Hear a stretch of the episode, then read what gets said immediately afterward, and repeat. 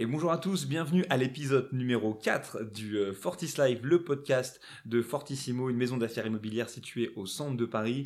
On profite de ce podcast pour vous faire rencontrer les membres de notre équipe, vous faire comprendre nos euh, méthodes de travail, mais aussi un petit peu les parcours de ceux et celles qui font animer euh, le marché. C'est comme ça qu'on appelle l'endroit où nous on a la chance de travailler. Aujourd'hui, j'ai l'honneur et l'avantage de ne pas travailler seul dans le rôle de l'intervieweur, puisque je serai accompagné de Charles qui avait inauguré ce podcast avec moi. Comment tu vas, Charles? Très bien, merci Eli. Et toi, ça va? Bah, Écoute, je me suis mis debout, je suis à la verticale, donc là maintenant c'est bon. et notre invité de Marc, qui va nous accompagner pendant tout cet épisode, que vous allez apprendre à, découvrir et avec qui j'espère on va partager une petite tranche de rigolade, et eh ben écoutez, c'est euh, Jules Sicurel qui est agent chez nous. Jules, comment tu vas? Ça va très bien, merci. Bonjour à tous. Écoute Jules, je pense que le plus simple, euh, c'est d'attaquer euh, avec une, une question euh, d'ouverture très basique. Est-ce que tu peux te présenter en deux mots? Alors en deux mots, Jules Sicurel. Merci Jules. c'était, c'était le podcast, à très bientôt. non, je m'appelle Jules Sicurel et donc je travaille au Market Center de Fortissimo, passage du Grand Serre. Et je suis arrivé ici en mai, juste après le premier confinement, pour suivre la formation de cinq semaines euh, j'avais jamais travaillé dans l'immobilier avant, donc c'était quand même nécessaire. Et donc j'ai commencé en mai, ça va bientôt donc faire un an que, que je suis là. donc toi, pour toi, ce monde-là, ce monde de l'immobilier, c'est une, une, reconversion complète? Complète, ouais. ouais, ouais. Avant, j'étais... Euh, alors, j'ai fait quelques, quelques petits boulots. Euh, et puis, en fait, non, j'avais fait des études de droit dans, ma, dans ma jeunesse, après le bac. Euh, et puis je me suis rendu compte au fur et à mesure que les, années passaient que j'avais envie de faire quelque chose en rapport avec le sport. C'était une de mes passions de jeunesse.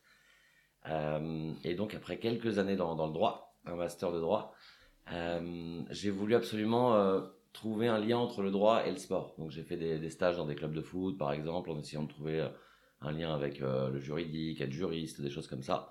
Et puis j'étais tombé sur une annonce pour intégrer une école de journalisme pour faire un master 2 dans le journalisme de sport à l'époque.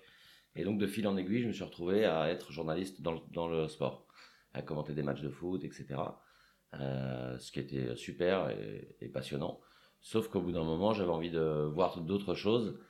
Et il y a une des choses qui me manquait particulièrement dans, dans ce métier, justement, c'était le contact avec les clients, ce qu'il n'y a pas quand tu es journaliste. Et donc j'ai réfléchi à ce que je pouvais faire. Alors, on en reviendra peut-être un peu plus en, en détail, mais j'ai fini par me, me reconvertir dans, dans l'immobilier. Est-ce qu'on peut revenir un peu sur... Euh, parce que moi j'ai eu la chance dans une autre vie aussi de, de, commenter du sport en direct. C'est vrai? Ouais, euh, un petit peu sur Eurosport. Euh, à un moment donné, quand, quand, le CrossFit a commencé, ils avaient un contrat pour diffuser certains events. Et du coup, vu qu'ils avaient que des pigistes qui connaissaient rien à rien, bah voilà, c'était ma seule valeur ajoutée. Alors, ah, c'est super. vous l'avez compris, en tant qu'animateur, j'étais une vraie buse, mais au moins, oh, ouais, au moins je connaissais le nom des mouvements. Et juste pour que les gens comprennent pourquoi est-ce qu'il n'y a pas de contact humain quand tu fais un travail comme commentateur d'un flux vidéo en direct, est-ce que tu peux expliquer ce que c'est concrètement le travail une fois qu'on a retiré le côté sexy de celui qui regarde le programme? Ouais, alors, alors donc déjà tout, tout dépend du, du, diffuseur effectivement parce que tu peux très souvent te retrouver en fait dans une cabine. Euh, tu prépares donc euh, moi en l'occurrence c'était du football. Donc tu prépares euh, des fiches sur les joueurs, etc. Parce que tu commandes pas toujours les matchs où il n'y a que des stars. Donc c'est parfois des matchs un peu avec des joueurs que tu ne connais pas très bien, des équipes un peu moins connues, etc. Et donc tu te retrouves dans une cabine pendant une heure et demie les gens derrière leur télé pensent que tu es au stade, en tout cas une partie, de, certains savent très bien comment ça se passe, d'autres moins. Euh, mais en fait, tu es dans une cabine pendant une heure et demie tout seul ou avec un consultant qui est là pour, euh, pour analyser un peu le, match pendant que toi tu le commentes. Euh, et donc tu vibres pas avec la foule, t'es pas au stade. Alors en ce moment, c'est encore plus compliqué, compliqué j'imagine. Euh, mais donc non, t'as pas ce côté euh, où tu vas partager avec des gens ce que tu es en train de faire. Tu es vraiment isolé dans ta cabine. J'ai eu la chance au tout début d'aller dans les stades pour commenter, ça c'était vraiment super. Euh, c'était euh, dans un de mes tout premiers euh, jobs euh, de journaliste où en fait on avait un, un, partenariat avec un diffuseur mobile, dont je citerai pas le nom, euh, pour les gens qui regardent les matchs sur leur tablette, leur mobile, etc.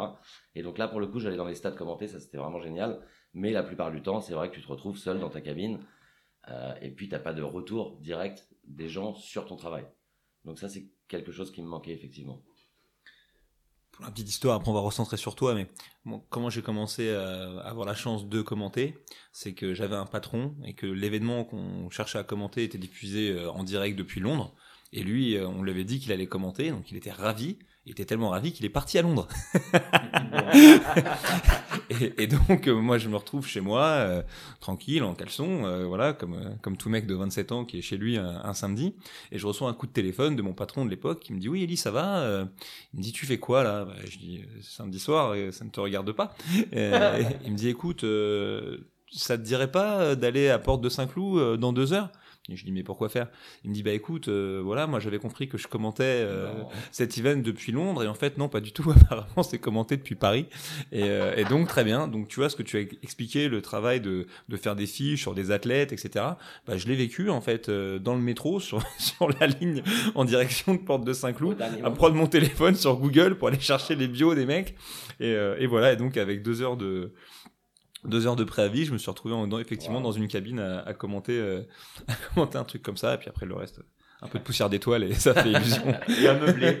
donc là, c'est euh, Jérémy Frottin qui est euh, un mec sympa comme tout, qui soulève 112 kilos. Non, mais c'est vrai que mine de rien, c'est vrai que les gens, souvent, quand tu leur dis journaliste dans le sport, etc., ils pensent que c'est un peu les vacances. Et non, il y a quand même pas mal de boulot, il y a quand même pas mal de boulot derrière, surtout tu as peur d'être ridicule. Parce que beaucoup de gens, c'est un métier, bah, contrairement par exemple à l'immobilier, quoique on peut y retrouver quelques points communs, mais où euh, il y a beaucoup de gens qui s'y connaissent très bien, au moins aussi bien que toi, peut-être même parfois plus, euh, parce que c'est des choses qui passionnent beaucoup beaucoup de gens, et donc euh, bah, tu as peur d'être ridicule si tu te trompes, etc., parce que les gens qui t'écoutent, en tout cas pour une partie, s'y connaissent très bien, et peut-être même mieux que toi. Et donc il y a, beaucoup de boulot pour pas être ridicule. Et donc si on repart sur ton parcours personnel, tu as fait ça pendant combien d'années? J'ai dû faire ça pendant 7-8 ans. Euh, et puis, bah, en gros, j'avais réussi à faire ce que j'avais envie de faire. Euh, il faut dire que le rythme de vie, etc., est, pas facile parce que tu travailles très souvent, soit très tôt le matin, il y a, ce qu'on appelle les matinales où tu dois être à 3h, 4h du matin au travail, soit tu vas finir très tard, minuit, 1h, 2h, et tu travailles tous les week-ends, les samedis, les dimanches, etc.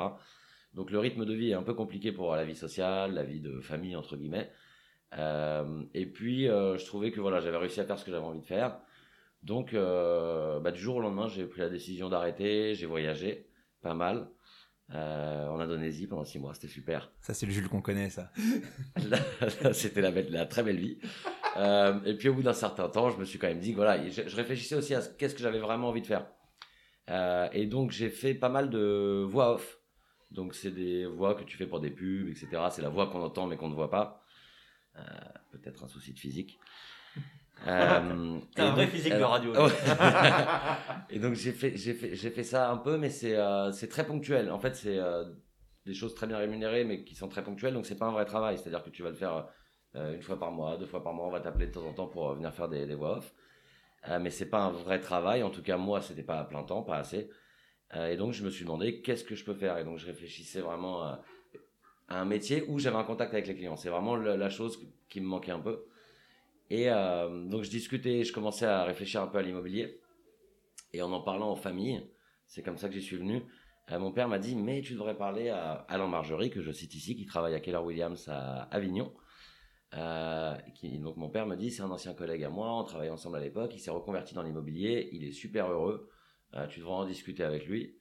Et donc j'ai appelé cette personne, Alain Margerie, qui m'a parlé de Keller Williams et qui m'en a dit le plus grand bien. Euh, qui m'a dit honnêtement, je suis très content de ma reconversion. Euh, on a discuté pendant euh, près d'une heure.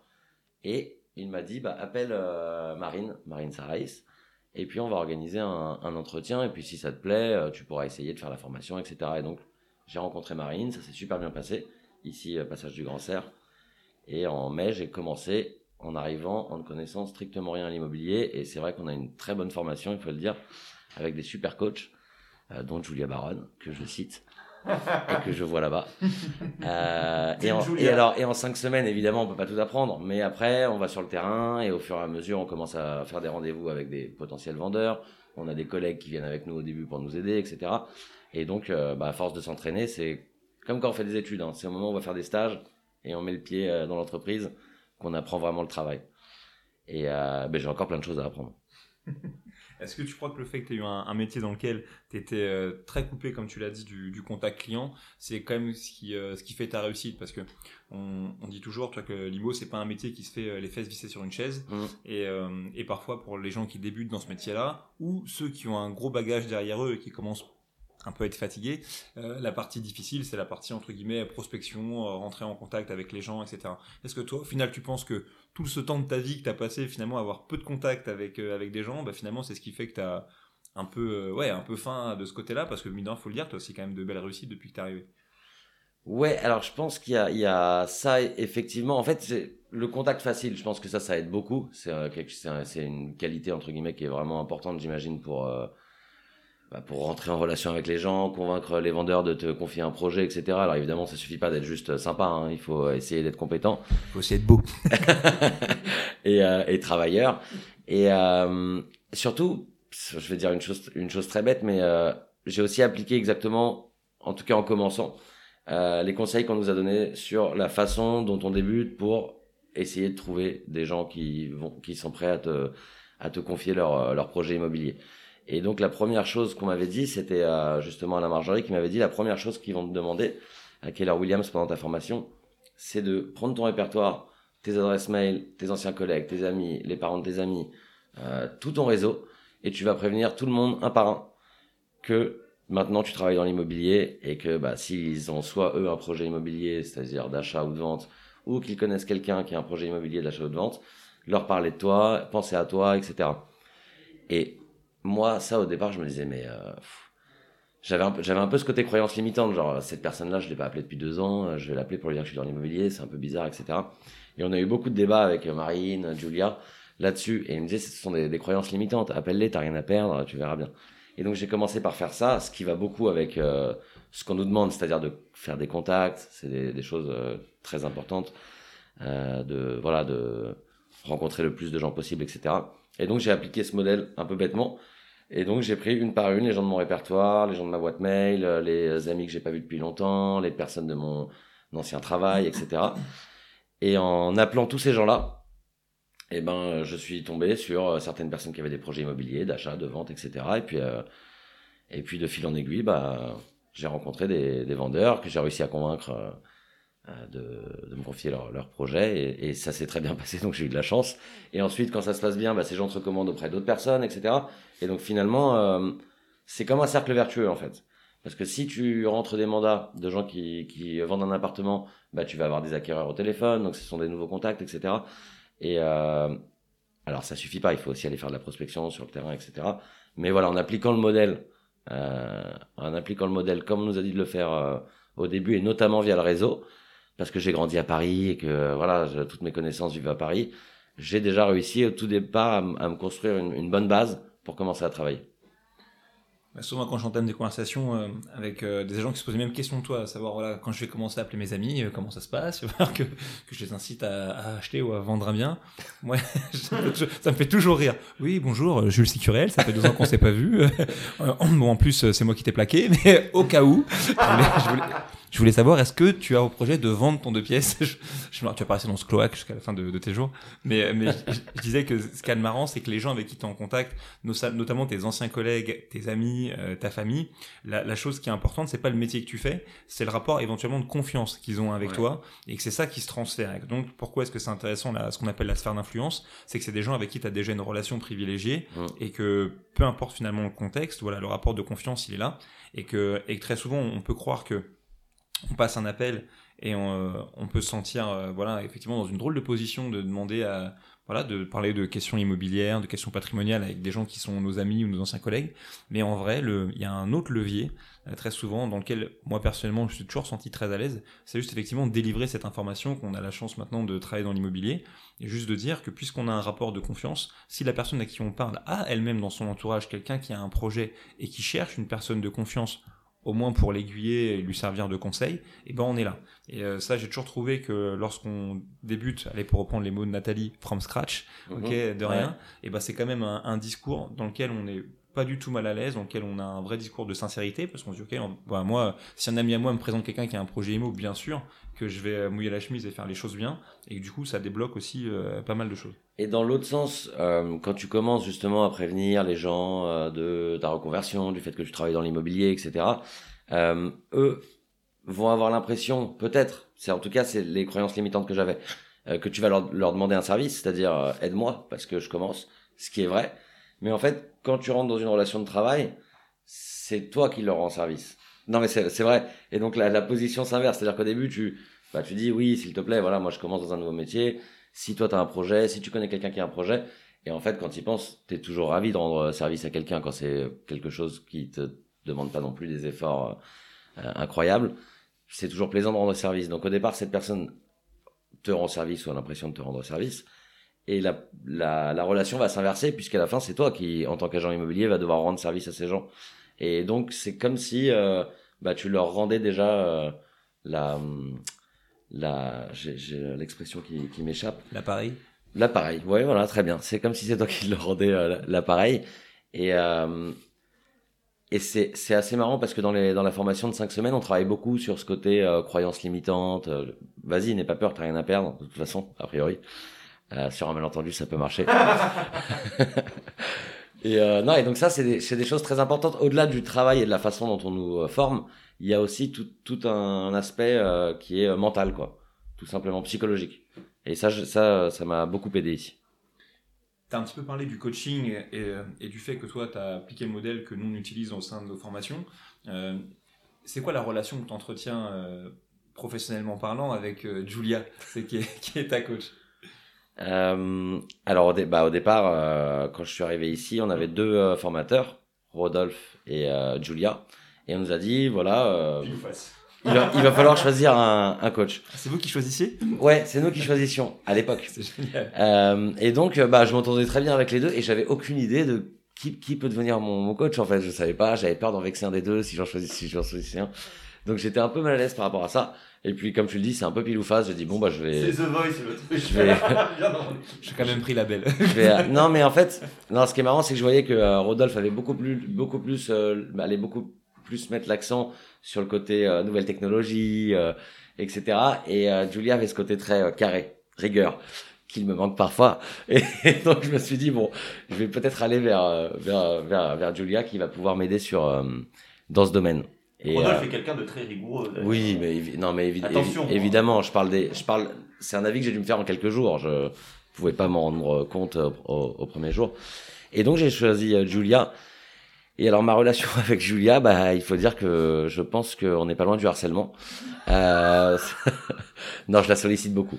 Je la sollicite beaucoup et j'ai bah c'est ça c'est ça que j'aime bien dans, dans ce modèle, c'est-à-dire que oui, on part de rien. Moi, je ne connaissais strictement rien à l'immobilier avant de me lancer dans cette formation, etc. On a beaucoup appris. Euh, mais tous les jours, je vais demander des conseils à Julia, que ce soit sur les estimations, sur la relation avec les vendeurs, sur la façon de préparer les rendez-vous, sur euh, comment traiter les acquéreurs, euh, il y a toujours des questions qui se posent euh, sur des diagnostics, des PV d'AG. Il y a plein plein de choses comme ça qu'on ne connaît pas au départ. Et donc on la, on, sollicite beaucoup. Je vois que je suis pas le seul. Hein. parfois, on fait un peu la queue devant son bureau pour aller lui poser des questions. Et donc on a une relation. Bah ça, ça rapproche beaucoup de beaucoup travailler ensemble. Donc ça se passe super bien. Donc je ne regrette pas du tout mon choix. même si Rodolphe, je t'adore. si tu nous écoutes. Et euh, non, et je si pense tu que as posé un micro dans mon bureau. non, et en tout cas, ce, ce modèle, alors honnêtement, je ne sais pas du tout comment ça marche dans les autres boîtes parce que je, je n'ai travaillé qu'ici. Mais ce modèle d'avoir un, un, coach, presque un, un parrain, quoi, euh, c'est vraiment vraiment important. Je sais qu'on peut choisir de faire sans.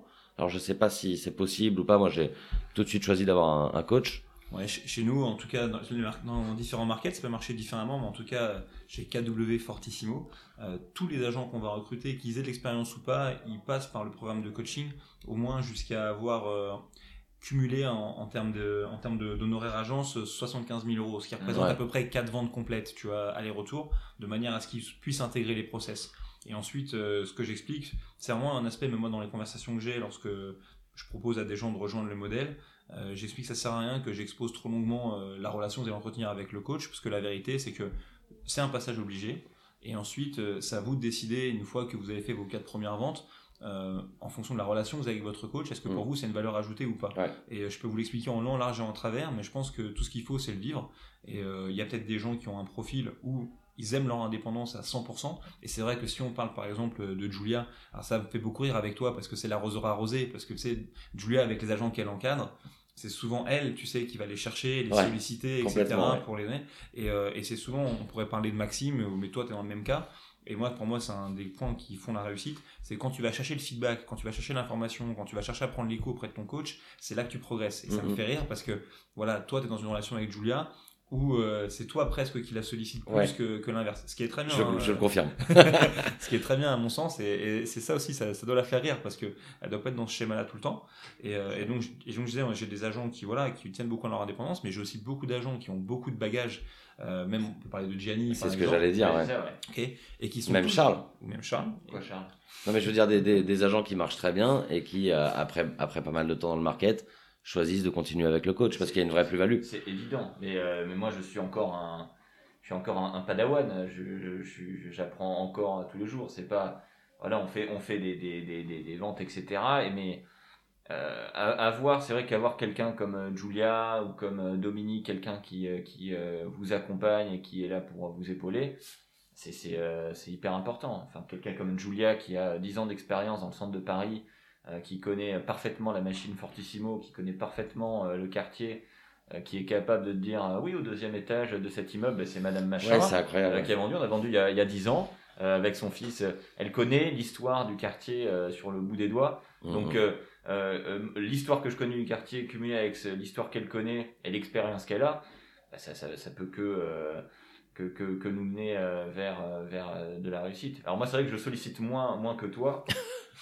c'est vrai que je suis. Moi je je- c'est vrai que moi j'ai plus tendance à aller voir euh, des anciens, à aller Ouais. poser des questions à droite à gauche, à, à, à Louise, parce qu'on a la chance aussi d'avoir des gens qui, qui sont là dans, depuis, euh, depuis longtemps. Demander à Louise, demander à Rodolphe, demander à, à, à- à Blandine, demander à, à- même à Myriam, à Yélise, à Nicolas. Mais tu fais essentiellement ça parce que de toute façon, Julie est toujours dans le bureau de Julia, Oui. donc tu peux Il y pas. a plus ça. de place. Il y a plus de Et c'est place. ça, en fait, on peut pas. euh, Non, et alors, ouais, c'est, c'est, ça me fait penser à une chose qui est vraiment, euh, vraiment euh, importante aussi, et notamment par rapport à mon ancien métier, même si tout le monde n'était pas ce que je vais décrire, mais ici, il y a beaucoup de bienveillance. Et tu, tu peux dire que dans les médias, il y a. non, mais évidemment, ça va dépendre des personnes avec qui tu, tu travailles. Il y a des gens très bien euh, dans, le, dans les médias, il y a des gens moins bien, mais j'imagine comme dans tous les métiers. Et ce que j'ai remarqué ici et dans ce market, et j'imagine que le recrutement est aussi, euh, est aussi basé là-dessus, je pense en, en particulier, euh, sur le côté bienveillant des gens. C'est-à-dire que je vais jamais avoir peur de poser une question bête. Des, des choses, des- mais c'est, ça paraît bête comme ça, mais c'est, c'est des choses très importantes, euh, même auprès de Madame Nakache. Je peux aller voir Madame Nakache à n'importe quel moment, lui poser des questions sur une estimation. On pourrait se dire qu'elle a pas le temps, Madame Nakache. Chose à faire. elle a peut-être d'autres choses à faire. Euh, et même si c'est des choses qui peuvent lui paraître évidentes, genre pour- pourquoi il vient me poser cette question euh, et ben, euh, et ben Eh que, ben ça, que ça soit Madame Nakache, donc qui est tout en haut de, de- de la hiérarchie, Julia ou des collègues, euh, bah ils vont toujours prendre du temps pour t'expliquer, pour euh, euh, que ça soit pour le logiciel. euh, Je, je vais pas rentrer dans les termes techniques avec Eagle, etc., qui sont les, les logiciels sur lesquels on travaille. Mais euh, voilà, que ce soit les agents, les coachs ou euh, même les, les personnes euh, encore Lobby. encore plus haut placées euh, dans, dans l'agence, euh, tout le monde va toujours prendre le temps de t'expliquer et surtout avec beaucoup de bienveillance. Et ça, c'est quelque chose qui, qui fait beaucoup de bien. Ouais, je pense que il y a la bienveillance. Après, moi, c'est une expression à cause de mes anciennes vies. Je trouve que ça fait toujours un peu mou du genou. Même toi, t'as fait une grimace quand tu le dis. Mais en tout cas, en tout cas ce qui est sûr, c'est non, mais de la bienveillance, il y en a. Et il y a aussi, je pense, beaucoup d'émulation euh, positive. Aussi, ouais. Et, euh, et ça aussi, c'est important. C'est-à-dire que oui, les gens vont prendre le temps de t'expliquer. Euh, ils vont aussi te soutenir dans tout ce qui va concerner bah, le développement de, de ton business. Parce qu'on a la chance, même si on travaille qu'avec des gens qui sont indépendants, donc on pourrait penser qu'ils sont euh, très individualistes. Mais en fait, euh, oui, euh, dans le recrutement, dans l'ADN du market, c'est clair qu'on recherche aussi des gens qui ont l'intelligence de comprendre que oui, on travaille en indépendance, mais avec les synergies qu'on peut créer Ouais. entre les agents, on a moyen vraiment, voilà, juste d'appliquer le principe. euh, seul, on va peut-être plus vite et ça reste à prouver. Mmh. Ok, et euh, ensemble, euh, on va certainement plus loin, et puis très souvent, on va aussi plus vite. Ouais. Ouais, Et ouais. ce qui, ce qui est génial, c'est que justement, il y a, on a euh, des, des gens qui viennent d'univers différents. Marketing, communication, euh, voilà, il y a, il y a vraiment tous les Ouais. univers. Et, euh, et chacun, en fait, on va, on va s'entraider. Quelqu'un va avoir une idée, dire Ah, c'est bien ce que tu fais. Mmh. Tu vois, moi, le, le truc euh, con hein, de, de faire, euh, euh, quand je fais de la prospection, faire le sondage de quartier, c'est quelque chose qui, qui, qui, moi, me permet euh, d'aller chercher euh, des, du lead plus facilement, et parce que ça va avec ma, ma personnalité d'aller dans la, d'accompagner, d'écouter et d'être dans cette relation vraiment de, de proximité. Et du coup, c'est des choses qu'on partage. Ah, c'est bien ce que tu fais ça. Est-ce que je peux faire ça sur mon flyer aussi Ouais. etc. Ou sur les réseaux sociaux, la communication des réseaux sociaux. On est beaucoup dans le partage euh, et je trouve ça génial en fait. Ça, c'est vraiment quelque chose qui, qui est extraordinaire, c'est de pouvoir piocher. Les idées sont dans l'air et, Ouais, euh, et, on, et se complète. C'est-à-dire que par exemple, au rendez-vous euh, vendeur après euh, l'estimation, euh, on a un- une slide sur les réseaux sociaux.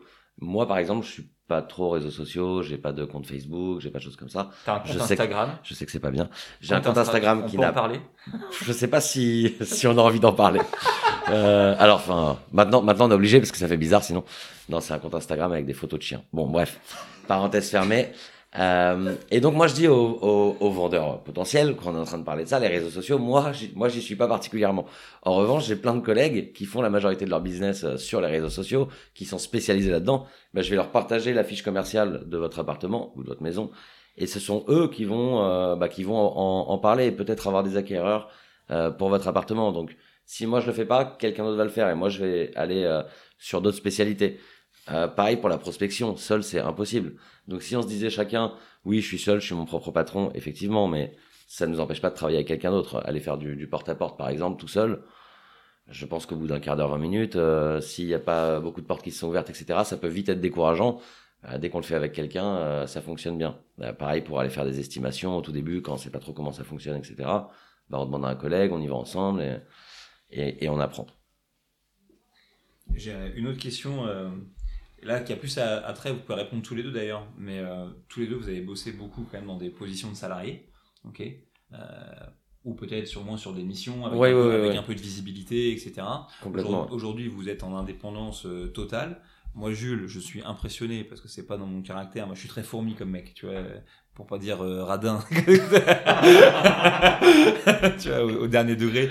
Mais, euh, mais j'ai un côté, euh, même quand j'étais en indépendance totale, très, euh, très sécurité. Moi, je sais depuis que tu es là que tu as trouvé quand même un bon équilibre de vie. Là, euh, on le sait, tu vas aller prendre du temps pour toi. tu as eu le temps de partir un peu en vacances quand c'était possible, etc. Alors que tu es dans un schéma d'indépendance totale et que tu as un an d'expérience, donc tu as, bien réussi, il n'y a pas de souci. Comment, et même pour toi, Charles, hein, c'est une question, comment est-ce que vous vivez, comment vous organisez votre équilibre, etc.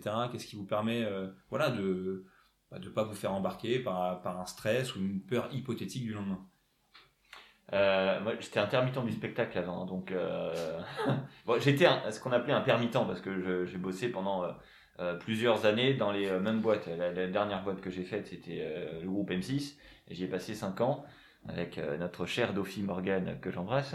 Euh, mais euh, en fait, c'est après c'est un équilibre. Moi, je suis, je suis, marié, j'ai deux enfants, j'ai une femme qui a, qui a son, son entreprise. Donc on avance ensemble dans, la, dans la construction et, et dans dans l'équilibre euh, de notre de notre famille. Moi je me suis mis en place. Le fait de faire de l'immobilier aussi, ça a été un, un chemin avec ma femme en lui disant bon ben ça va être euh, difficile euh, les, premiers temps.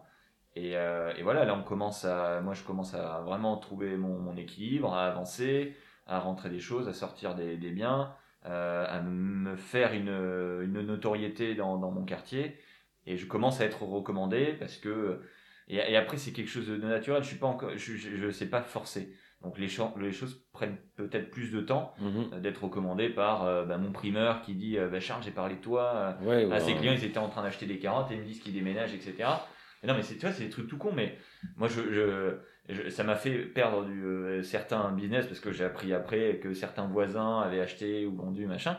Mais je fais les trucs naturellement en discutant. Donc c'est vrai que la- pour moi la fermeture euh, des, des restos des bars etc c'est un truc terrible parce que mon truc aussi c'était d'aller boire le café le matin euh, euh, au bistrot à côté de chez moi de discuter avec les Ouais. gens Le café le matin. politiquement correct Et le soir. Et le- une limonade Non, mais il y a un Mais voilà, c'est c'est c'est c'est des euh, aujourd'hui voilà, on trouve un équilibre, on avance. C'est vrai que si ça peut être un peu un peu stressant, mais euh, comme c'était stressant euh, quand j'étais intermittent du spectacle, que tu as une mission qui se terminait et qu'il fallait trouver une mission euh, derrière quoi. Ouais, moi je trouve que c'est un métier où tu as vraiment des, euh, des phases, c'est-à-dire que euh, tu vas avoir des moments où tu vas avoir euh, beaucoup beaucoup de travail d'un coup. Euh, après ça doit ça doit convenir à certaines personnes et, et beaucoup moins à d'autres. Hein. Mais euh, moi j'ai l'impression que c'est comme ça. Après on, on a toujours du travail, tu peux aller prospecter. Il y a plein de choses à faire. Tes, tes journées elles peuvent être pleines et tes week-ends aussi d'ailleurs, euh, avec les visites etc. Mais euh, C'est la loi de Pareto, euh, 20-80 Je vais pas te dire une bêtise. euh, On coupera au Ouais. Oui, Eh ben, c'est ça. mais ça- donc, donc, en fait, ce que, ce que tu vas faire, euh, ce, que, ce que tu vas faire à fond, si tu te donnes à fond pendant que tu le fais, j'ai l'impression que dans ce métier, euh, ça va être sur une très courte période, beaucoup, beaucoup de travail, où tu as l'impression que tu es sous l'eau, que tu es complètement débordé, etc. Et là, tu vas, tu vas vraiment bosser énormément, énormément. Et puis, en fait, toutes ces actions qui te paraissaient insurmontables, une fois qu'elles sont faites, tu vas être un peu plus tranquille, même s'il y a toujours des choses à faire. hein. Je suis pas en train de dire que c'est un métier où euh, euh, on croise les, les bras et on attend derrière son ordinateur. Mais c'est vrai que voilà, quand tu vas commencer à rentrer un mandat, que ce soit euh, les PV d'AG, les diagnostics, euh, les fichiers gueules, etc., tu te dis, oh là, là, j'ai trop de choses à faire d'un coup. Quand et quand t'as plusieurs mandats d'un coup. Exactement. D'un coup, t'as pendant l'impression que semaines, complètement et débordé. là- Et en fait, c'est un métier, ouais, avec des, des vagues, euh, des creux. Donc parfois, un peu, t'es un peu dans le creux, tu te dis, tiens, j'ai, j'ai pas grand chose à faire. Bah, il faudrait que j'aille faire un peu plus de prospection, des choses comme ça.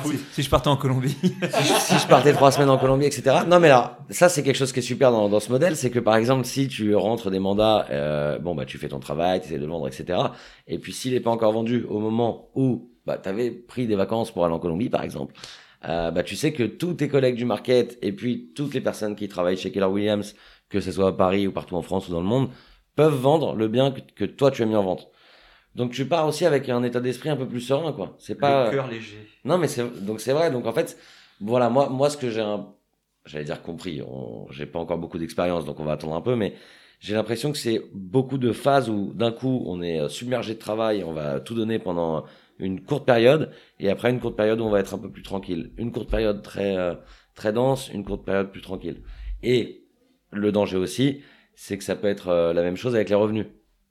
Si tu es pas constant dans ton travail, c'est que euh, bah il y a un moment où ça se passe super bien, et puis après il y a des moments où euh, ça peut être euh, ça peut être plus compliqué, j'imagine. Non mais Voilà, c'est il c'est a vrai. plombé l'ambiance. Ah ouais.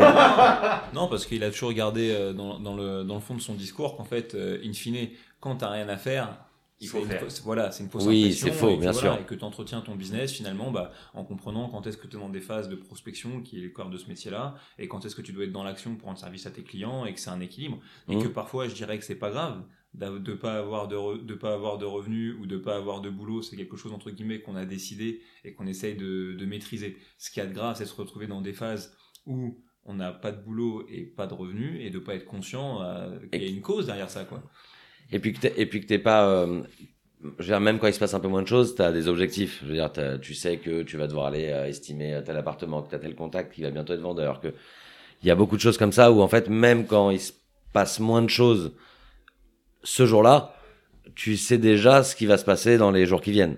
Et puis c'est aussi l'intérêt du coaching pour le coup, c'est-à-dire que le coaching il va t'aider quand tu es dans l'action à être bon dans ce que tu fais, et puis il va aussi t'aider lorsque tu es en fin d'action à pas oublier que voilà, il faut tirer toutes les ficelles pour continuer à, bah, rester occupé et à s'alimenter. Et je pense que ça c'est un truc qui est qui est bien fait, que ce soit aussi bien par euh, Dominique que par Julia. Je sais pas si on arrivera à dire euh, 20 fois le nom de Julia dans ce podcast. Julia, Julia. Julia. Julia. Julia. elle est juste à côté, elle doit nous entendre. Elle nous Qu'est-ce qui se passe? Euh, moi, j'ai une question pour toi. C'est une question que je pose souvent dans, dans, le podcast depuis que j'ai démarré. Euh, je trouve que le modèle, il est intéressant parce que dans ce métier-là d'agent IMO, les, les gens qui sont à l'extérieur se rendent pas forcément compte. C'est un peu un terme étiquette. ok? Euh, et peu de gens connaissent la différence entre un agent immobilier, un agent commercial, un Mm. négociateur immobilier, euh, un expert en immobilier, un marchand de biens, etc. Euh, moi, je voulais savoir si toi, tu as une vision ou une ambition personnelle en termes de, de développement euh, pour toi, euh, pro et perso, sur les 3-4 années à venir, ou, euh, ou si pas du tout, tu es sur ta courbe d'expérience et, et pour l'instant, tu prends les choses comme elles viennent. Team Sicurel Euh, non, non, alors non, non, on n'en est pas encore là. Déjà, je vais euh, essayer de continuer à, à bien fonctionner, à continuer à apprendre aussi, parce que ça fait quand même moins d'un an que j'ai commencé ce métier, donc je suis sûr qu'il y a encore beaucoup, beaucoup de choses à apprendre. Euh, non, essayer de, voilà, de, de faire les meilleurs chiffres euh, possibles. surtout, en fait, de continuer à avoir des, des, des, des objectifs à, à court terme, c'est-à-dire, tiens, il faut que j'ai une estimation dans la semaine qui vienne, il faut que euh, je rencontre euh, des vendeurs, que aussi je suive mes acheteurs. Enfin, voilà, continuer à faire les actions au fur et à mesure pour que ça apporte des résultats sur le sur le long terme. Et sinon, non, j'ai honnêtement, hein, j'ai pas un objectif de me dire d'ici trois ans il faut que euh, je monte ma team ou que j'atteigne ce chiffre-là.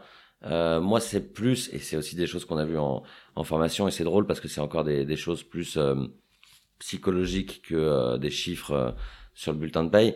C'est-à-dire, on, on parlait beaucoup du big why, de pourquoi tu fais ça, etc. Et moi, pour l'instant, euh, j'ai envie de voilà gagner suffisamment d'argent pour pouvoir fonder une famille tranquillement, être serein, ne pas me poser la question de euh, qu'est-ce que euh, comment je vais faire le mois prochain, etc. Donc pour l'instant, je vais pas dire que je me satisfais de, de ça parce qu'on veut toujours faire mieux, mais j'ai pas un objectif précis sur trois ans de me dire euh, je vais montrer ma team, je vais engager euh, tant de personnes, etc.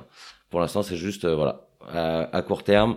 euh, suivre le modèle, c'est tout bête, hein, mais suivre le modèle, essayer de faire des estimations, des estimations qui vont se transformer en, en mandat, et puis euh, vendre des, des appartements, des maisons, euh, faire le maximum de contacts, et puis on verra bien ce que ça donne, mais si j'ai bien compris, en suivant ce modèle, ça devrait m'apporter des bonnes choses. Bon, de la fin pour toi, Charles Merci Jules.